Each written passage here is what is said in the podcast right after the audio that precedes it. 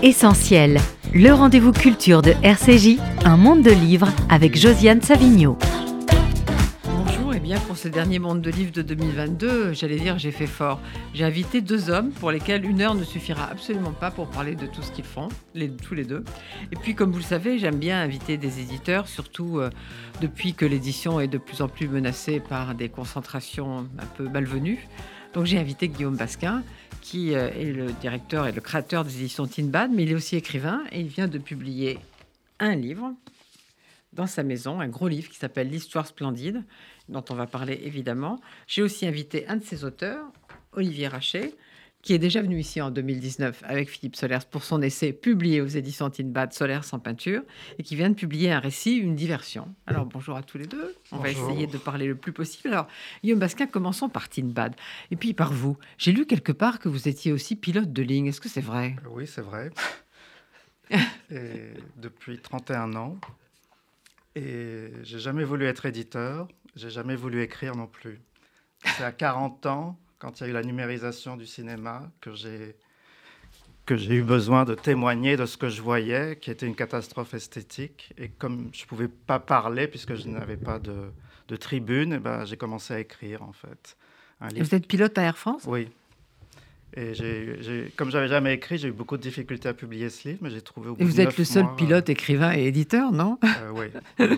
Même euh, des pilotes écrivains actuellement, il y en a très peu, ou alors ils écrivent sur le voyage, ou bien sur l'aviation, mais des pilotes écrivains qui écrivent, euh, on va dire, dans, la dans l'histoire de la littérature, en ce moment, à ma connaissance, il n'y en a pas. Et des pilotes éditeurs? Euh, Il n'y en a pas, non. Et alors, vous les avez créés quand, ces éditions Il y a sept ans. Et j'avais écrit un essai sur Jacques Henrique qui n'a pas intéressé les, les éditeurs de Jacques Henrique.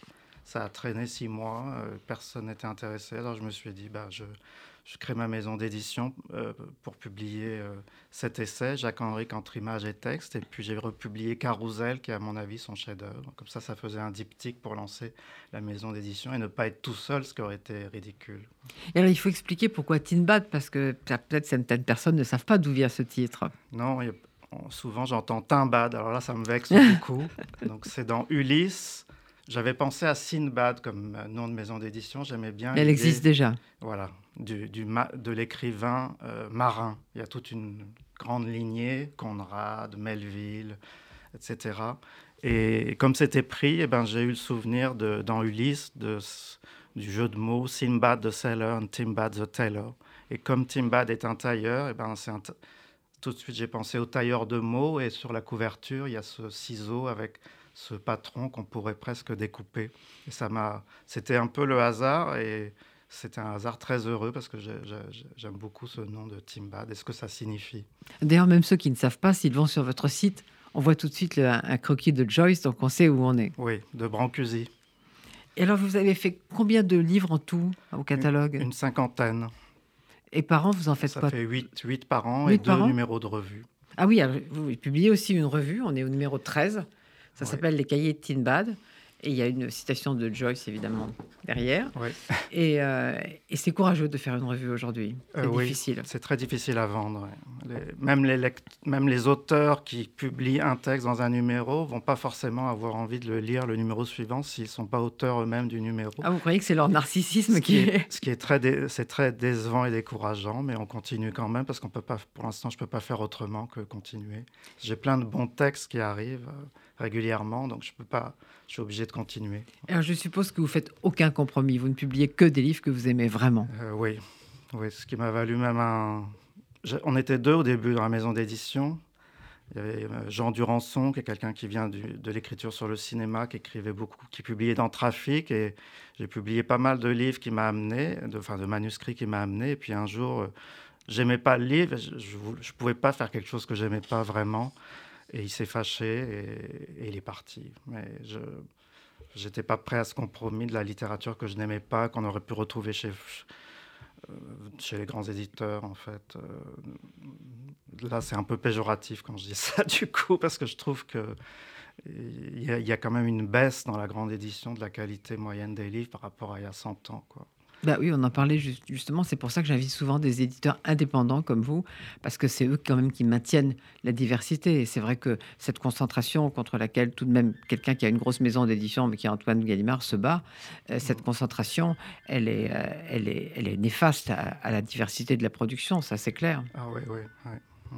J'ai aussi très tôt un auteur qui était refusé chez Gallimard, mais qui avait des bonnes fiches de lecture. Apparemment, il faut trois lectures chez Gallimard et au moins deux positives. Ça, c'était avant, il y a 30 ans, 20 ans, etc.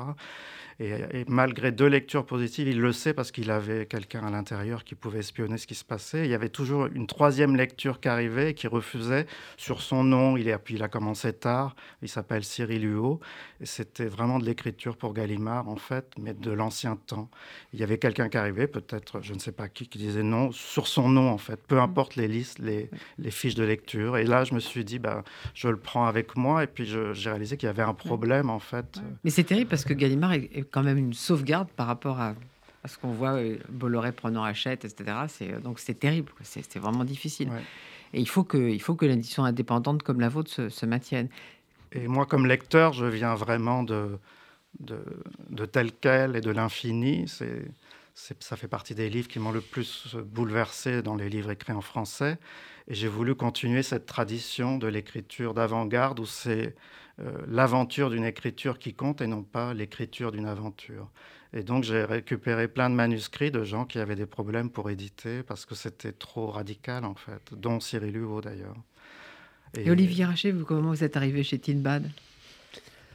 Je suis arrivé chez Tinbad grâce à Jacques Henrique, puisque euh, lorsque j'avais euh, rédigé mon, mon, essai sur Solers, Solers en peinture, pour lequel vous m'aviez invité, euh, ne connaissant absolument pas le monde de l'édition, vivant à l'étranger au Maroc, euh, ma première idée a été d'envoyer le, manuscrit à Solers lui-même.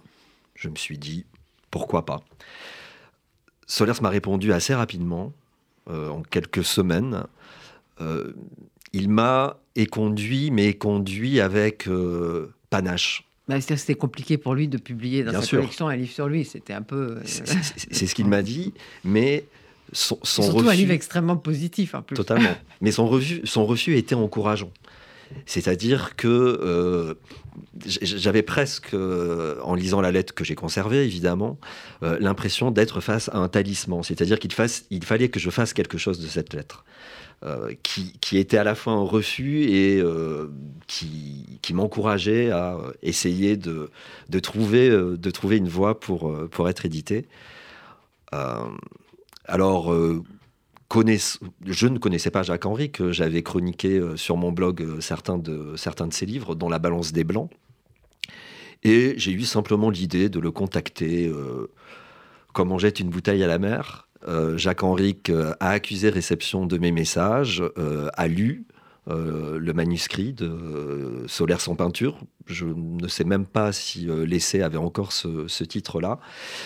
Euh, puis nous avons convenu d'un rendez-vous téléphonique euh, qui a duré euh, assez longtemps, où très très vite on a dérivé vers la peinture, on a parlé de Lascaux, bref, de, choses très, enfin, très éloignées en même temps très proches de l'essai que, que j'avais écrit.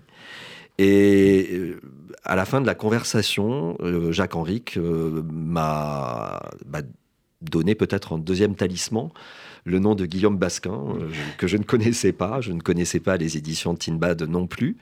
Je l'ai contacté. Nous nous sommes rencontrés, pas très loin du Louvre d'ailleurs. Et. Euh,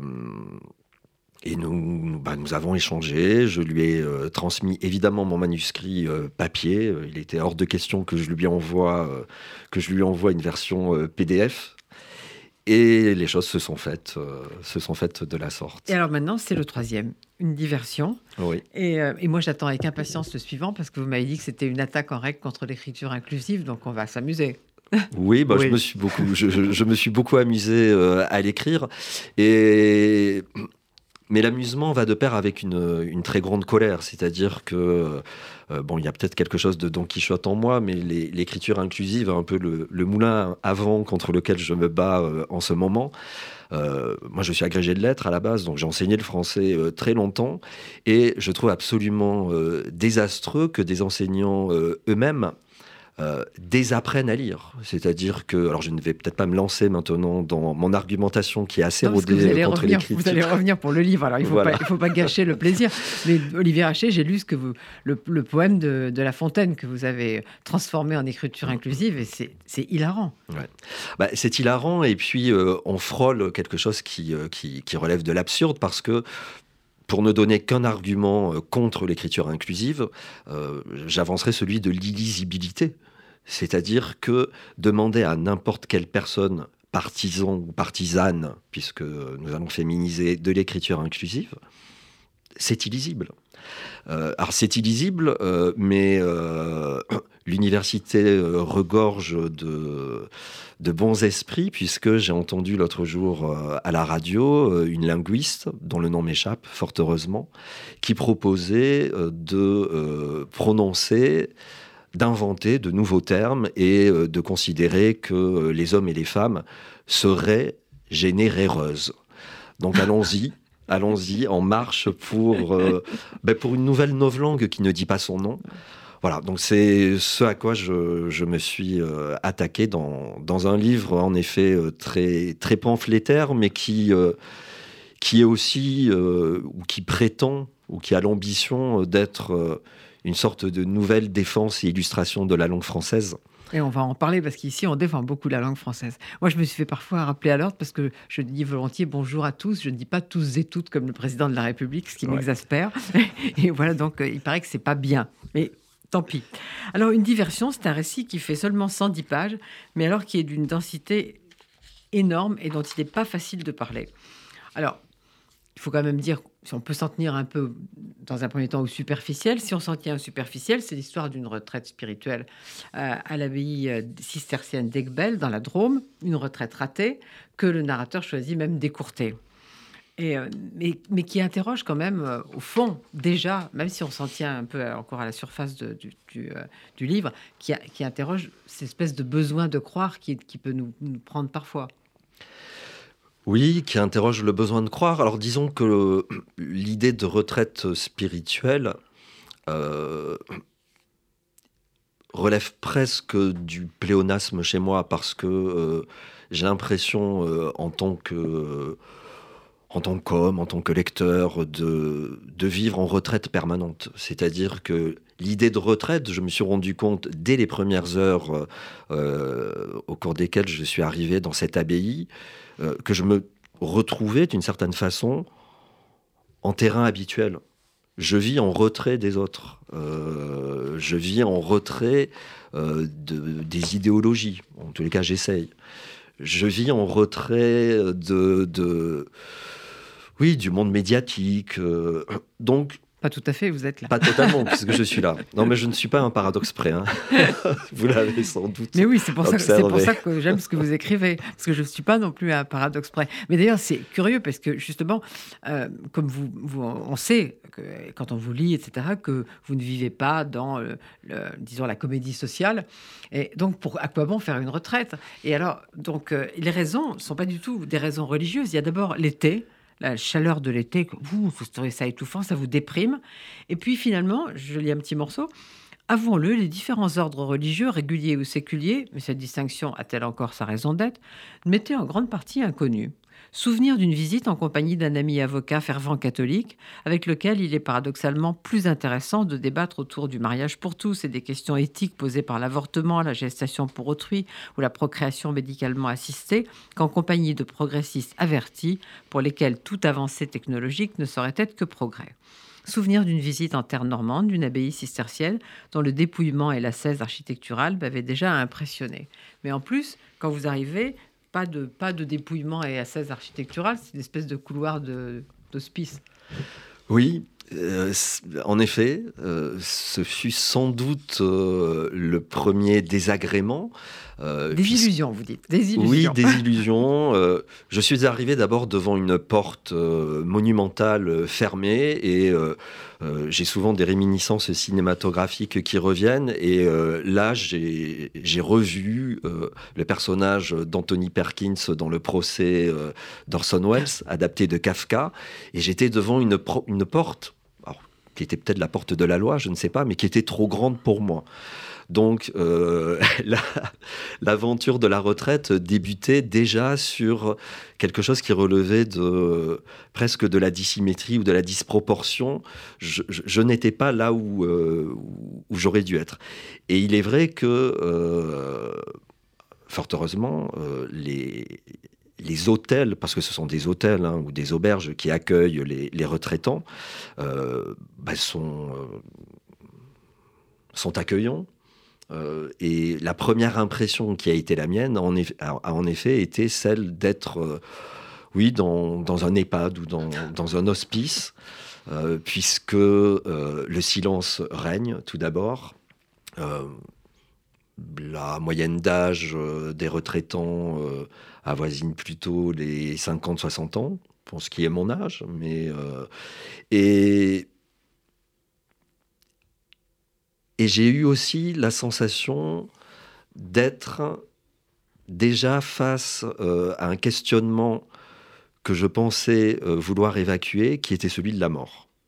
C'est-à-dire que la question en fait de, la disparition et de ma propre disparition s'est posée dès que je suis entré en fait dans ce lieu, puisque je faisais le choix, comme vous l'avez euh, dit, en plein été, non pas euh, d'aller me divertir, euh, d'aller passer du bon temps à la plage, ce que j'exècre par-dessus tout, je ne sais pas pourquoi, mais de me réfugier dans un lieu protégé qui s'est avéré être euh, infernal euh, au final, puisque euh, lorsqu'on se retrouve seul face à soi-même, face à ses démons, bah, d'une certaine façon, on traverse mentalement, évidemment, l'enfer. Et je ne veux pas décourager tous les impétrants retraitants de se rendre dans cette abbaye, dans laquelle on est d'ailleurs très bien mmh. accueillis. Hein, mais, vous, dites, vous parlez un peu de, la vie de l'abbaye, des, repas en commun, des, offices auxquels on peut aller ou pas aller. Vous vous interrogez sur ce qui a poussé les autres retraitants qui sont là, et là, vous n'avez pas vraiment de réponse. On n'a pas de réponse puisque la règle qui nous est imposée est celle du silence. Alors on ne peut que marmonner, que susurrer quelques mots pendant les repas pour demander euh, à voix toute feutrée euh, du sel, de l'eau, mais euh, les échanges, alors ne sont pas interdits. On pourrait échanger avec avec les autres retraitants, mais la règle principale est celle du silence. En l'occurrence, on se retrouve dans une situation qui est peut-être moins déconcertante que terriblement angoissante. C'est-à-dire que on se retrouve face à la solitude des autres, face à sa propre solitude, évidemment. Et euh, c'est une expérience au final qui euh, euh, comporte une certaine forme de richesse, puisque la comédie sociale dont vous parlez nous empêche de percevoir euh, les abysses qui sont en l'autre, la solitude qu'il y a euh, euh, en chacun. Et dans, dans une retraite comme celle-ci, on est face à la solitude des autres. Et alors on ne se dit pas à la façon de Sartre, l'enfer c'est les autres, mais vraiment l'enfer c'est moi. L'enfer est en moi en fait. Et et ça a été voilà une des découvertes peut-être que, que j'ai pu faire. Alors d'une expérience qui euh, évidemment euh, était euh, éminemment spirituelle au final. Ah Donc retraite avortée mais retraite réussie pas ratée finalement, pas ratée. En fait l'essentiel dans ce livre, comme dans celui de Guillaume Basquin dont on va parler tout à l'heure, c'est surtout l'écrit, la manière dont c'est écrit. C'est ça pour ça que c'est difficile d'en parler. C'est toujours difficile de dire pourquoi un, un style requiert, et puis aussi la culture qui le sous-tend, comme, dans, le livre de Guillaume Basquin, dont, on va parler aussi de cette, cette manie qu'il a de faire des citations sans guillemets, n'est-ce pas? Mais, euh, mais, Ce ne sont pas des citations, dirait Solaire, ce sont des preuves. Ce sont des preuves, mais oui. Et donc, euh, Claude Minière a fait euh, sur vous, Olivier Rachid, dans un site que, que j'aime beaucoup, qui s'appelle Pile Face, un, texte dont je vais citer un passage tout à l'heure, parce qu'il représente vraiment comment je vous ai lu, mais aussi, il remarque à juste titre à quel point vous êtes cultivé, et que vous citez, par exemple, Adovitch d'Anvers, qui est une mystique du XIIIe siècle, mais à laquelle s'est intéressé un cinéaste euh, auquel vous vous intéressez vous aussi, et, euh, et qu'un cinéaste que, j'admire particulièrement, qui est Bruno Dumont. Et je voudrais que vous disiez un mot de cette mystique et du film euh, en question sur de Bruno Dumont. Oui, alors euh, pour être honnête, euh, j'ai découvert euh, à Des d'Anvers grâce à Bruno Dumont. Ensuite, j'ai pu lire des, textes qui avaient été écrits, et je cite notamment Raoul Van qui, qui a écrit de très très belles choses concernant, concernant cette, cette mystique. Et puisque vous évoquez le, le, cinéaste Bruno Dumont, euh, que j'aime aussi. Oui, parce que euh, j'espère qu'on va avoir assez de temps pour parler de, des deux livres collectifs auxquels vous avez participé sur Bruno Dumont et sur euh, Abdelatif Keshish. J'espère. Et, et, Bruno Dumont, pour moi, est dans l'affiliation d'un cinéaste comme Pasolini, dont je me sens relativement proche, si tant est qu'on puisse établir euh, comme cela des filiations. Et ce que j'aime beaucoup dans, son cinéma, et notamment dans ce film, c'est cette capacité à maintenir de façon euh, très paradoxale euh, alors j'ai presque envie d'utiliser le vocabulaire baudelairien, euh, deux tentations opposées en fait. La tentation de l'élévation et euh, une tentation euh, ou une postulation un peu satanique. Et, et, ce que j'aime beaucoup chez, chez, dans le cinéma de Bruno Dumont, c'est que c'est un cinéma qui est d'abord ancré dans un territoire, qui Flandre est un, un film qui, qui est peut-être un de ses films les plus réussis dans ce sens. C'est un film ancré dans la, dans, dans la terre, dans, mais dans la terre, euh, dans la boue, euh, et puis en même temps qui, euh, qui, qui regarde toujours vers une forme d'ailleurs qui reste, qui reste inaccessible. Pour le dire peut-être en utilisant des termes un petit peu plus philosophiques, c'est le cinéaste même de l'immanence, en fait, Bruno Dumont, et de, de l'immanence qui prend des chemins, on retrouve peut-être une diversion, qui peuvent être euh, très détournés. C'est-à-dire que euh, je pense que nous sommes vraisemblablement pour des raisons euh, culturelles, historiques, religieuses, conditionnés à penser que l'élévation est une quête en fait qui serait transcendante, qui euh, nous, mènerait à euh, rechercher une forme de divin ou une forme de, spiritualité, alors que euh, je cite Pasolini, mais on peut citer Pierre Guyotta tout autant. Peut-être que l'élévation se trouve paradoxalement dans une forme de d'abaissement, de dégradation, de corps à corps en fait avec avec avec le réel, avec peut-être même ce qu'il y a de plus morbide en fait dans, dans le réel. On pourrait le formuler euh, en utilisant les termes de Georges Bataille euh, tout, aussi bien, c'est-à-dire que la souveraineté euh, s'atteint peut-être dans une quête qui nécessite de,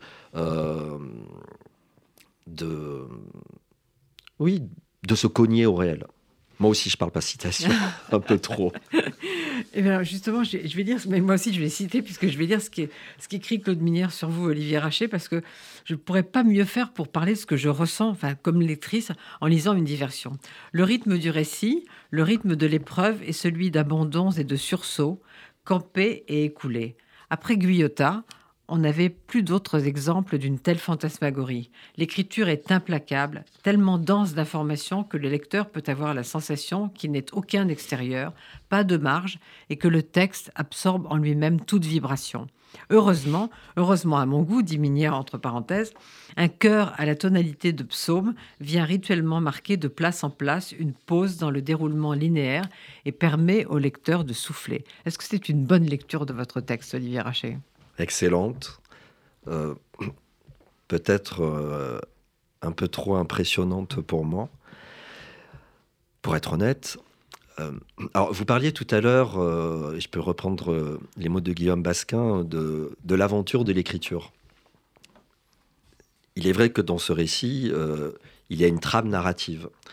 Mais la trame narrative est peut-être moins importante que l'aventure de l'écriture elle-même, ou l'expérience en fait du récit. Et l'expérience du récit, alors ça c'est sans doute ce que Solers m'a appris dès ses premiers romans, l'expérience euh, du récit euh, aujourd'hui euh, doit essayer de tenir une ligne de crête entre la nécessité peut-être de, de dire quelque chose, de représenter, de figurer, et une expérience en fait qui nous oblige peut-être à plonger dans l'abîme. Et j'aime beaucoup en effet euh, ce texte de, Claude Minière parce que euh, l'expérience qui a consisté pour moi à euh, relater cette expérience de retraite spirituelle s'est rejouée dans l'écriture elle-même. C'est-à-dire avec une distance, alors qui peut être parfois humoristique. Moi, en, écrivant et en me lisant, je riais beaucoup je riais presque peut-être euh, de façon un peu diabolique. C'était le. Ah oui, parce qu'on rit pas tellement en vous lisant. On est emporté dans, dans ce flot, comme le dit Minière. De temps en temps, on peut respirer grâce à, ce qu'il décrit, mais c'est pas c'est pas un livre comique, franchement. Pardon? Ça n'est pas un livre comique. Moi, je jouis quand je lis, parce que sous chacune de ces phrases, il y a une réminiscence Alors justement, et une Guillaume comment vous l'avez comment vous l'avez lu vous une diversion? Eh ben, je je l'ai relu d'une traite il y a deux jours et j'ai joui en permanence par l'oreille. Parce que sous chacune de ces phrases, il y a une allusion en fait à l'histoire euh, de la littérature, l'histoire euh, des évangiles, etc. Et donc il joue comme un enfant dans l'Aïon avec, avec l'histoire de, toute la littérature et toute la métaphysique. Et c'est ça qui, qui personnellement me fait jouir comme, comme lecteur. Et surtout, ce qui est extraordinaire, c'est 110 pages pour une, une chose d'une densité incroyable on ne sait jamais où il va aller en fait. Chaque, chaque page, on ne sait pas où tu vas aller. C'est toujours surprenant comme euh, travail. Bah oui, c'est pour ça. Mais alors justement, je vais, bah, je, la, dirai tout à l'heure parce qu'il y a cette phrase, une phrase de Jackson Pollock que vous citez, Guillaume Gaspasquin. Je trouve qu'elle correspond tout à fait à vos deux, à vos deux livres. On ne sait pas quand ça commence et quand ça finit. Oui. Exactement. Alors j'espère qu'on va avoir le temps de parler de ça, de Bruno Dumont et Abdelatif Kekich. Mais Kekich. Mais avant, on va parler de l'histoire splendide. Alors ça, c'est encore une autre affaire. Euh, ce sera seulement quelques mots, parce que non seulement ça fait 340 pages, mais je pense que ça en fait 1000, comme les 1000 romans qui, sont une, de vos, parties. Alors, je vais lire un extrait de la quatrième de couverture, et puis aussi, je vais me faire aider par le philosophe Mehdi Belage Kassem, qui a écrit un très beau, un très très beau texte sur vous. Ça va ça va m'aider un peu, parce que c'est pas facile. Donc, je lis une partie de la quatrième de couverture. L'histoire splendide est, selon Philippe Solers dans Désir, le titre d'un projet de livre abandonné d'Arthur Rimbaud le plus grand poète français qui passait ses journées à Londres à lire et écrire au British Museum, avait tenu à préciser que ce livre serait écrit en anglais et que ce serait enfin la véritable histoire, littéralement et dans tous les sens. Je me suis donc tenu à ce strict programme, raconter de façon la plus polyphonique possible les dessous réels de l'histoire, sur plus de 40 siècles, jusqu'à l'accident global des communications instantanées que fut la crise du coronavirus, tout en mélangeant les langues de façon babélienne pas de traduction des auteurs anglais cités. Musique des sphères. Oui. C'est un programme, non? Oui. un sacré programme. Je, précise tout de suite que le, premier titre du livre, il n'était pas très bon. C'était Nouvelle histoire du monde. Et c'était des carnets de notes qui, qui s'opposaient vraiment au transhumanisme que je voyais chez Harari. Euh, Yuval Noah Harari, quelqu'un qui vend des millions de livres, que les gens comme euh, le, tous les gouverneurs, euh, enfin les gouvernants démocrates américains lisent et tiennent en, comme une nouvelle Bible, etc. Et j'ai tout de suite vu que c'était des livres euh, où l'homme devient une statistique, où il prétend être objectif, alors que c'est, on peut pas être objectif, ou alors, ou alors on tombe tout de suite dans, dans la statistique, c'est-à-dire la réduction de l'homme à, un animal, et puis ensuite ça permet, euh, je dirais, euh, de faire des esclaves, voire même les camps sanitaires ou autres. Et donc c'était écrit contre ça jusqu'à que je lise Désir de Solers, que j'apprenne ce titre, L'histoire splendide abandonnée, qui, se voulait en plus une encyclopédie, une écriture encyclopédique. Et j'ai plongé dessus et j'ai trouvé la forme du livre très très vite et presque tout de suite euh, en, en, me souvenant de la lecture de Carousel, où à chaque chapitre il changeait non seulement de typographie mais de régime d'écriture.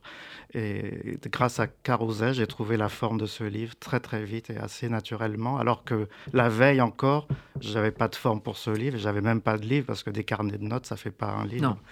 Et donc c'est pour ça que je commence par euh, la, la Genèse euh, pour m'opposer à la statistique et à la, à la, volonté technique. Donc le premier chapitre au commencement, il y a plein de détournements de toutes les premières phrases de tous les livres de la Bible, si on regarde bien. Et c'est, je reviens au père de, père de l'Église, et etc., et au Dieu d'Abraham, pour dire euh, non, nous ne sommes pas des, animaux et nous ne sommes pas un cheptel. On, a fait dans l'Arche qui va paraître en, janvier un dossier sur la Bible, on aurait dû vous demander un article. Mais j'avais pas lu l'histoire splendide au moment où on l'a fait. et au cours du premier confinement, n'est-ce pas, j'ai écouté énormément d'informations parce que je voulais savoir ce qui se passait. Puis j'écrivais et je suis tombé de manière très heureuse sur des vidéos de Fabrice Adjadj qui m'ont été recommandées par Jacques Henrique, où il a fait des émissions vidéo entre la peste et le coronavirus, quelque chose comme ça. Et il m'a appris que dans l'Ancien Testament, quand on commence à compter les tribus d'Israël, la peste arrive. Dieu n'est pas content, tout ça est métaphorique, on est d'accord, mais Dieu n'est pas content qu'on réduise l'homme à une statistique, qu'on compte les têtes et il envoie la peste, la vraie peste noire. Et euh, je me suis dit, quand on a commencé à compter les morts jour par jour, donc Monsieur Salomon à la télévision, même si je l'écoutais pas, j'en entendais parler, sans hors contexte, sans dire ah oui, mais d'habitude il y a 2200 morts par jour en hiver. C'était hors contexte complet. Alors on a eu la peste, mais politique. Pour moi, on a eu la peste politique. On a copié la Chine et on voit le résultat. Si on avait, on n'a pas copié la Chine quand même. On, pas, on, a voulu. On va pas entrer ici dans une discussion sur la politique sanitaire parce que ça nous emmènerait trop loin. Je pense que les lecteurs mm. s'en empareront parce que c'est très intéressant dans, dans, le livre.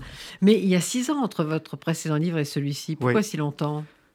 Eh ben, il y avait j'avais pas besoin en fait de publier. J'avais des carnets de notes un peu comme Jean-Jacques Schull, un auteur que j'aime beaucoup, sur qui j'ai écrit un essai. Et les carnets, ça fait pas un livre. Il n'y avait pas le, besoin absolu de dire. Et, et comme j'ai pas de tribune pour dire, il me reste plus que le livre écrit parce que j'ai pas de tribune pour dire ma colère ou mes enthousiasmes. Là, il y avait beaucoup de colère là, et donc le livre, c'est imposé euh, quand on a fermé les librairies, 13 mars 2020. En tant qu'éditeur, quand on apprend que les librairies vont être fermées comme lieu non essentiel, c'est tellement bouleversant que j'ai Là-dessus, on est d'accord. J'écris. Sur le fait, là-dessus, on est d'accord. Sur le fait d'avoir fermé les librairies, on est absolument d'accord. Mm. Mais enfin, cela dit, je peux poser une question un peu, un peu comment dire, euh, ironique. C'est, euh, est-ce que c'est pas ce fameux confinement quand même qui vous a permis à la fois d'écrire le journal de confinement qu'il y a dans ce livre, et, oui. et aussi de terminer ce livre? Ben oui, c'est, ça tout le paradoxe parce que j'ai très très mal vécu cette période d'un certain côté, et en même temps, il y avait la joie de la création.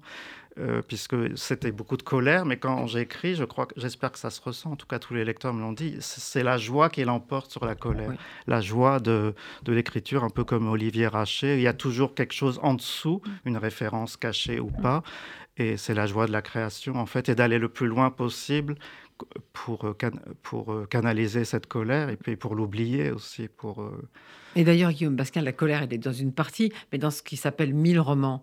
C'est mille propositions oui. sur, le, sur le monde, sur la vie, sur la littérature. Oui. Alors ça, c'est quand alors, le, les confinements m'ont permis de lire des livres que j'avais dans ma bibliothèque depuis des années et des années, qui sont des gros morceaux que j'avais pas lus parce que j'avais pas le temps. Ben voilà le paradoxe. Donc, hein. j'ai lu euh, Mille plateaux de Gilles Deleuze. Il y en a qui font des retraites, il y en a d'autres qui subissent le confinement. Gilles Deleuze et, à chaque fois, c'est productif. Et là, il, a beaucoup, il parle beaucoup de, des, des, rhizomes, de la pensée en rhizome. Et donc, je, ça m'a donné l'idée de faire ces mille romans parce que ça m'a permis de mettre en forme mes carnets en trouvant une forme. C'est-à-dire que les rhizomes sont souterrains et on peut passer d'une proposition à l'autre sans suivre l'ordre. On peut passer de la 1 à la 999e. Mmh. Euh, et puis ensuite revenir à la 50e, il y a aucune, ça n'a presque aucune importance, mais il y a quand même des, des échos en rhizome cachés qu'un bon lecteur peut, peut, voir normalement. Alors, on en, on en, parle de Steve, on en parle, mais en fait, moi je dis qu'on ne peut pas vraiment en parler, qu'il faut plutôt se laisser emporter parce que Mehdi Belhaj-Kassem, très justement, décrit comme un, un flot textuel torrentiel et avec des citations d'auteurs que vous aimez, des preuves, comme dit euh, Solers, comme dit à la fois Solers et, Olivier Raché, mais sans guillemets. Donc il faut aller les chercher. Il y a un seul guillemet à la fin du premier chapitre, au commencement. Je dis on peut maintenant fermer le guillemet, ce qui est de l'ironie et un peu d'humour, j'espère, pour mon pour expliquer que j'aurais pu mettre des guillemets partout. J'en mets un seul à la fin et ça suffit. je vais citer la lecture de Mehdi Belhaj Kassem parce que c'est intéressant aussi. Le véritable atout fatal de l'histoire splendide qui le rend irrésistible, c'est son rythme. Ça, c'est très juste. C'est absolument ça. Ça, c'est ce qui me fait le plus plaisir. Enivrant, varié, virtuose, c'est lui qui enveloppe toutes les autres qualités du texte, style, encyclopédisme, lyrisme moderne, implacable lucidité sur l'époque. C'est un beau compliment, non? Oui, très beau. Euh, parce que le, je, peux juger de mes idées, mais je ne peux pas juger de mon rythme. En, tant qu'écrivain, on ne peut pas auto-juger son rythme. Et donc là, il faut le laisser au lecteur. C'est le plus frappant dans le livre. C'est ça qui fait le plus plaisir. À mon avis, c'est un livre, soit on le rejette, parce que c'est trop complexe, trop, euh, il y a trop de, de citations qu'on n'arrive pas à trouver parce qu'on n'est pas assez cultivé, etc., mm. etc. Soit on s'en fiche de ne pas être assez cultivé et on se laisse emporter par le rythme et, on est content. Exactement. comme, comme Paradis de Solers, qui est, qui est euh, pour moi le plus beau livre de, la deuxième moitié du XXe siècle français, avec euh, Éden, Éden, Éden de Pierre Guyotat. Je comprends pas tout dans Paradis à ma première lecture et je lis pas le latin. Il y a pas mal de latin, mais c'est pas grave de pas comprendre. On, est emporté par le rythme et c'est ça qui compte le plus. Et, je viens de là, je viens de, de ces lectures-là et je pensais même pas écrire quand je lisais Paradis. Et quand j'ai voulu écrire, naturellement, je me suis dit, je vais aller sur ce terrain-là, je vais un peu défier de ce côté-là, parce que c'est là que c'est le plus intéressant et qu'on peut le plus euh, euh, créer, peut-être quelque chose de nouveau. Mais alors, Guillaume Basquin, euh, euh Mehdi Belhachkassem fait encore plus fort, puisqu'il dit qu'à vous lire, il pense moins à Lautréamont qu'à Joyce, et à, et à Joyce qu'à Tristram Shandy ah de Laurent Mais Tristram Shandy, c'est une somme. Oui, je l'ai lu en anglais. J'ai la chance de de, pouvoir euh, lire assez facilement en anglais. C'est pour moi le livre le plus expérimental de tous les temps, quasiment. C'est incroyable. Il y a une page noire, il y a une page marbrée, il y a des grands tirets, alors que j'utilise dans mes deux derniers livres. Euh, c'est une invention verbale constante. Il fait des élisions, un peu comme Pierre Guyotat, mais sauf que c'est au, il y a trois siècles. Quoi. C'est, incroyablement À partir de 1759, c'est ça. À partir de 1759, ça a été publié. Et quand j'ai lu ce livre, j'ai, je l'ai utilisé beaucoup dans mon précédent livre qui s'appelle Livre de papier, en anglais direct. Et là, il en reste quelques réminiscences. Et que Mehdi Kassem ait vu ça, rien ne peut plus me faire plaisir. Quoi. C'est c'est la littérature purement musicale, Laurence Stern, surtout en anglais, pour ceux qui veulent le lire. c'est pas facile à lire en anglais. Facile. Hein, moi, j'ai calé. C'est extrêmement jouissif en anglais, tout comme Joyce, parce que pendant les confinements, j'ai pas eu le temps de lire tous les livres que j'ai lus. Que Mais quelle joie du confinement, n'est-ce pas, finalement euh, Alors, il y a eu aussi l'été, parce que je travaillais pas beaucoup l'été à l'île de Ré, au village de Loire. Je raconte ça dans le livre plusieurs fois. Euh, contre les, les digues. J'ai le dos bien calé, je prends des notes et puis j'écris sur des carnets. Et je lis aussi euh, Finnegan's Wake de James Joyce. Alors en anglais En anglais, livre que j'avais depuis 15 ans mais que je n'avais pas lu. Trop difficile, mais là, j'ai décidé de le lire. Je l'ai lu de A à Z. J'ai entendu tous les sons parce que c'est que des sons. Je J'ai pas tout compris, bien sûr, mais qui peut comprendre ce livre? Quasiment personne à part lui. Mais j'ai bien entendu les sons et je les, je les ai rendus dans mon livre avec des collisions qui font sens. C'est jamais gratuit. Ça, ça m'a surpris en me relisant, parce pu, on aurait pu penser que c'était gratuit, même moi. Et en fait, il y a toujours du sens si on lit bien les passages de Joyce. Ça correspond au français qui est avant en collision. Euh. Mais moi, ce que j'aime beaucoup aussi, Guillaume Basquin, c'est la liberté que vous donnez au lecteur je cite là, le lecteur est l'opérateur du livre. Il met les majuscules à la ponctuation qui manque encore lui-même. Ce volume est comme une sphère, un lieu circulaire avec de multiples portes. Le lecteur entre et sort quand il veut, il peut. Alors euh, ça, oui, bien sûr. Le, je, pense que j'emprunte ça à Solers dans Paradis, mais euh, j'ai été très cinéphile comme Olivier Rachet. Et je suis très admiratif du cinéma iranien moderne donc qui laisse la place au spectateur, qui conclut pas l'histoire, la fin est ouverte, ou bien aussi les films de Rossellini. Donc le grand réalisateur iranien auquel je pense, c'est Kiarostami. Voilà. Abbas Kiarostami, c'est pas fermé euh, contrairement au cinéma hollywoodien qui laisse aucune place au spectateur en réalité, même s'il y a du bon cinéma hollywoodien. Mais chez Kiarostami, la fin est ouverte, et c'est tout le temps ouvert, et le spectateur peut imaginer des choses euh, euh, par lui-même. justement, vous mettez en exergue d'une partie une phrase de Jackson Pollock qui me plaît beaucoup parce qu'elle elle marche avec vos deux livres, je trouve. Et, euh, l'histoire, c'est un, critique a écrit que mes tableaux n'avaient ni commencement ni fin. Il ne l'entendait pas comme un compliment, or c'en était un. C'était même un beau compliment, seulement il ne le savait pas. Alors Olivier Rachet, vous l'avez lu, une histoire splendide? Lu et relu d'ailleurs. Euh, en écoutant euh, Guillaume Basquin, euh, plusieurs idées me traversent l'esprit. la première concerne le rythme du livre. vous aviez commencé l'émission en évoquant le fait que Guillaume Basquin euh, est pilote de ligne. Et lorsqu'il parle de vitesse de croisière, je pense qu'il sait de quoi il parle. Et euh, le, rythme du livre est... Les rythmes du livre sont, très intéressants puisque ils induisent différents types de lecture. Et je trouve que un livre qui ne vise pas, pour reprendre les termes qui ont été utilisés, la compréhension, mais plutôt ce que j'appellerais la déprise. C'est-à-dire que euh, je pense que ce que l'on aime dans la littérature, ce n'est pas cette euh, arrogance qui consiste euh, à penser que nous avons une clé de lecture qui nous permet de comprendre le monde, mais au contraire, nous sommes dans une déprise par rapport à ce que nous connaissons. Et ce livre, qui comporte en effet mille romans, est un livre qui n'a pas de commencement et qui n'a pas de fin, parce que c'est un livre qui se refuse euh, à toute forme d'idéologie, qui n'a évidemment rien de dogmatique, et qui en permanence, euh, à travers euh, ces différentes vitesses de croisière, nous rappelle que la seule raison d'être peut-être dans ce monde est d'essayer d'être à l'unisson du monde.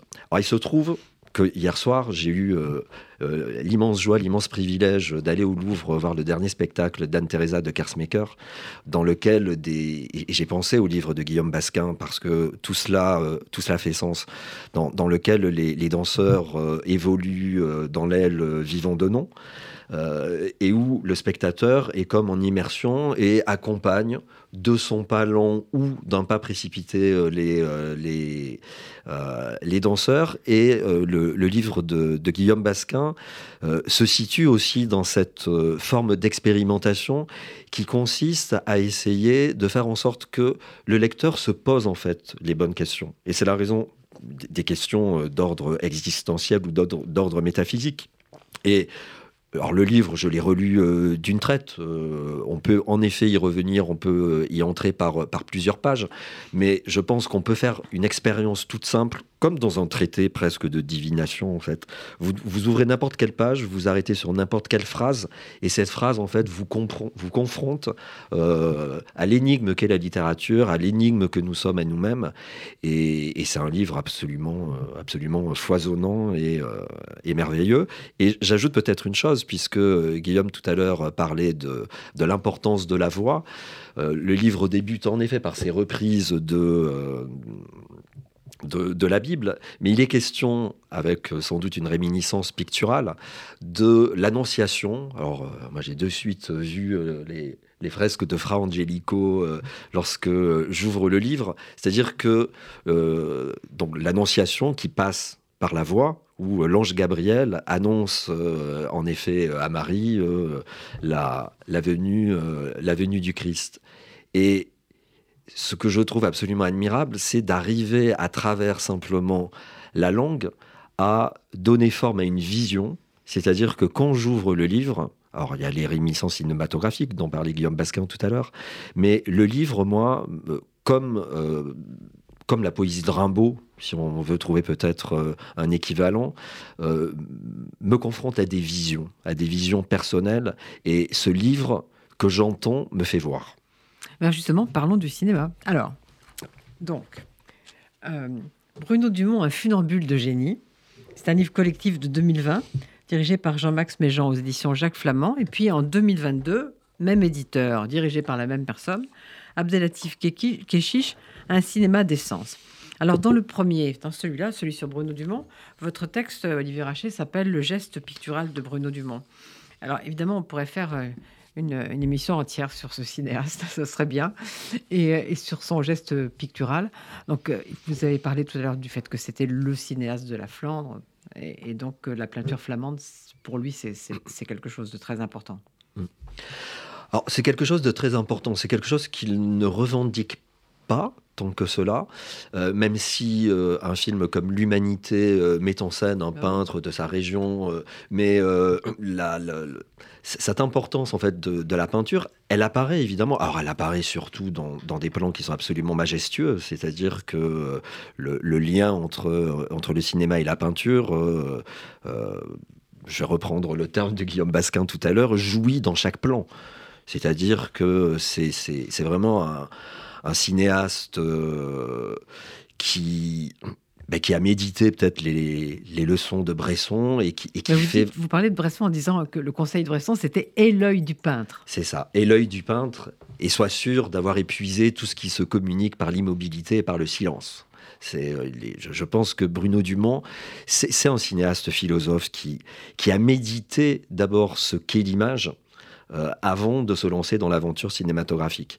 La référence à la peinture flamande m'est venue à, travers euh, notamment les, lectures de, Todorov, qui a écrit des, livres, euh, des essais passionnants en fait sur, sur la peinture flamande, et qui explique que les peintres flamands ont sans doute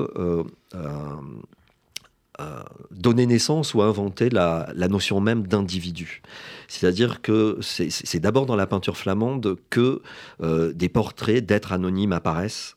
Et euh, c'est ce qu'on retrouve dans le cinéma de Bruno Dumont. C'est-à-dire que Bruno Dumont, même s'il euh, fait appel aujourd'hui à des, des comédiens chevronnés, a d'abord tourné essentiellement avec des comédiens non professionnels. Et même lorsqu'il euh, met en scène euh, aujourd'hui, puisque son cinéma a bifurqué vers une dimension burlesque que je trouve absolument euh, magnifique, c'est-à-dire cette capacité à pouvoir s'extraire de l'étiquette d'un cinéaste un peu intello, un peu métaphysique, et d'arriver à, virer vers un cinéma beaucoup plus burlesque, je, moi je trouve ça absolument formidable. Mais même lorsqu'il fait appel à des comédiens professionnels, comme Juliette Binoche, dans le film consacré euh, à Camille Claudel. Euh, il a ce génie qui consiste, cet art du funambule peut-être, euh, il a ce génie qui consiste à retrouver en eux une part d'humanité, pour reprendre le titre de, l'un de ses films, qui va à l'encontre en fait de, l'image un peu stéréotypée que, que l'on peut se faire du, star, du star system, pour le dire par un mot affreux. Et Guillaume Basquin, Bruno Dumont, et vous ah, moi, je me suis arrêté à ces derniers films euh, projetés en pellicule, donc ça doit faire dix ans que j'ai plus vu ces films, mais j'ai vu tous les premiers. je me souviens de l'humanité, la vie de Jésus, et le, film sur la sainte euh, Adéwish. mais alors, je ne sais plus le titre du film. Adéwish. C'est Adéwish, je crois. Donc, je, je, considère que c'est un très grand cinéaste contemporain euh, français. Alors, Abdelatif Keshish, qui moi me parle moins.